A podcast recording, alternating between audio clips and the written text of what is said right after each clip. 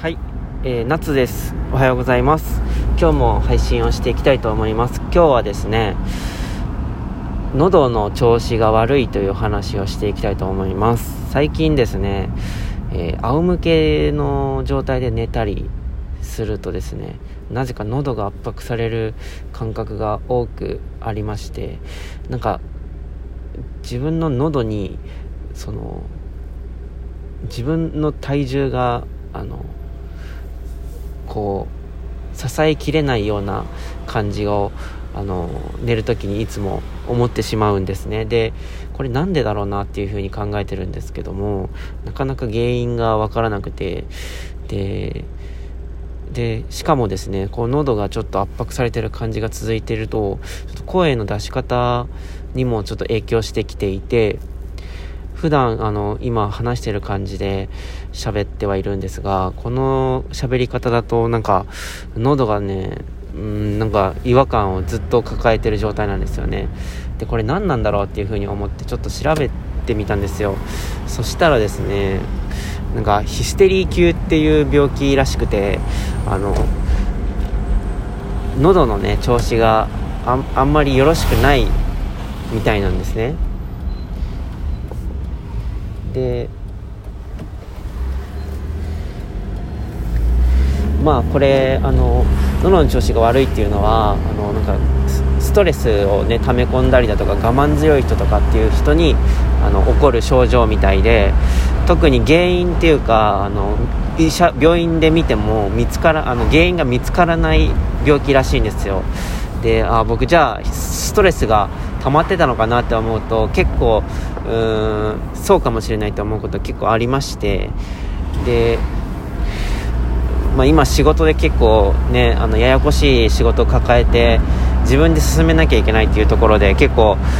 あのしんどさはありますね。なのでストレスっていうのが原因なんだなというふうにちょっと感じています。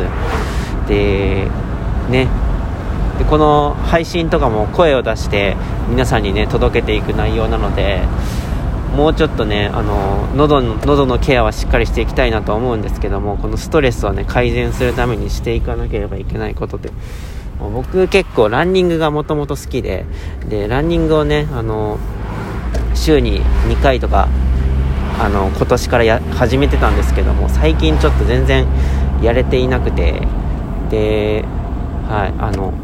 なかなかね良くない状況ではあったんですよ。なのでまたねあのランニングの方を再開していきたいなと思うんですがランニングをねなんか続けれてた今年週2回ほどで続けれてた理由としてはモチベーションがずっと維持できていたからなんですよね。でそのモチベーションが維持できていた理由っていうのがやっぱいろんな人とこう話していろんな人とコミュニケーション取って自分がやってることをあの報告してすごいとかリアクションをもらっていてそれでやってやろうとか気持ちがこう高まって維持できてたんですよ。でなんで今できてないかっていうとその人と話す機会がどんどん減ってきてしまっているんですよね。これはねあのコロナが収束したにして、まあ、緊急事態宣言も明けてこう皆さんがいろいろね活発的になっている状況で自分は活発的じゃない状況になっているっていうのが、真逆のね状況になっているっていうのは少しねあの社会世間とはまあ別の動きをしていて恥ずかしいんですけどもまあそんなこんなであのランニングとかもやっぱモチベーション上げるためにそういうことをしてたんだなって自然と僕はそういうことをしてたんだなと振り返りをしました。でストレスを発散するために何か行動するにしてもモチベーションがないと動けないわけで自分は本当にあの動くのが苦手な人なんですよ。あの誰かにこう何かしようと言われてついていくのはすごく好きで自分から何か行動を起こしてこれをやってみたっていうのはあんまり得意ではないんですよ。でなんでそれが得意じゃないかって言ったらやっぱり自分の中でその自分で決めたことがなんか面白くなかったら後悔するなっていう風に思っちゃったりするタイプの人でで人にこうなんか勧められてやったことが楽しくなかったらその人のせいにすることができるじゃないですか。でそれでそれもあってあの自分から動くのってあんまり好きじゃないんですよ。こう自分が動いて自分が納得できないことをしたらなんか虚無感に襲われるというかあのた何もかも意味ないなって思っちゃう人なのでなんかそれってすごくもったいない、まあ、周りの人から見たらすごくもったいないことをしてるわけですよ。でも僕はやっぱそれを思ってしまう以上は自分の中でそのストーリーをあの作ることが大事でなんでこれをやっているかっていうのをちゃんと明確にあの目的であったり背景っていうのを付け加えることが僕はすごく好きな人なんですね。なのでそれをやること自体をあの全然いいんですけどやっぱ具体的に今行動していることに対してこう喜びを感じれるような人でありたいなというふうに思っていてそれは仕事も同じでなんか目的や背景っていうのをまずあのすごく気にしちゃうタイプの人なので全然手元が動かない人なんですよ。ただやっぱ仕事っていうのは進めなきゃいけないので手元は手は動かさなきゃいけないわけででそれがねなかなか自分のできないところでもありあの勉強しているところでもあるのでなんというかまあ遊びを通じてじゃないですけどこう行動していることに楽しさをこうあの求めれるようにあの日々過ごせるマインドっていうのを作っていきたいなとちょっと思っています。まあ、個人的にそのどうこうするっていうのがなかなかまだ分かってないんですがまあね喉の調子も悪いですしちょっとストレス発散で何かねあの自分で計画してあのプランを立ててあの行動していきたいなと。それこそあの PDCA サイクルじゃないですけど計画をして行動してで確認をして次どうするっていうのを毎日毎日毎日その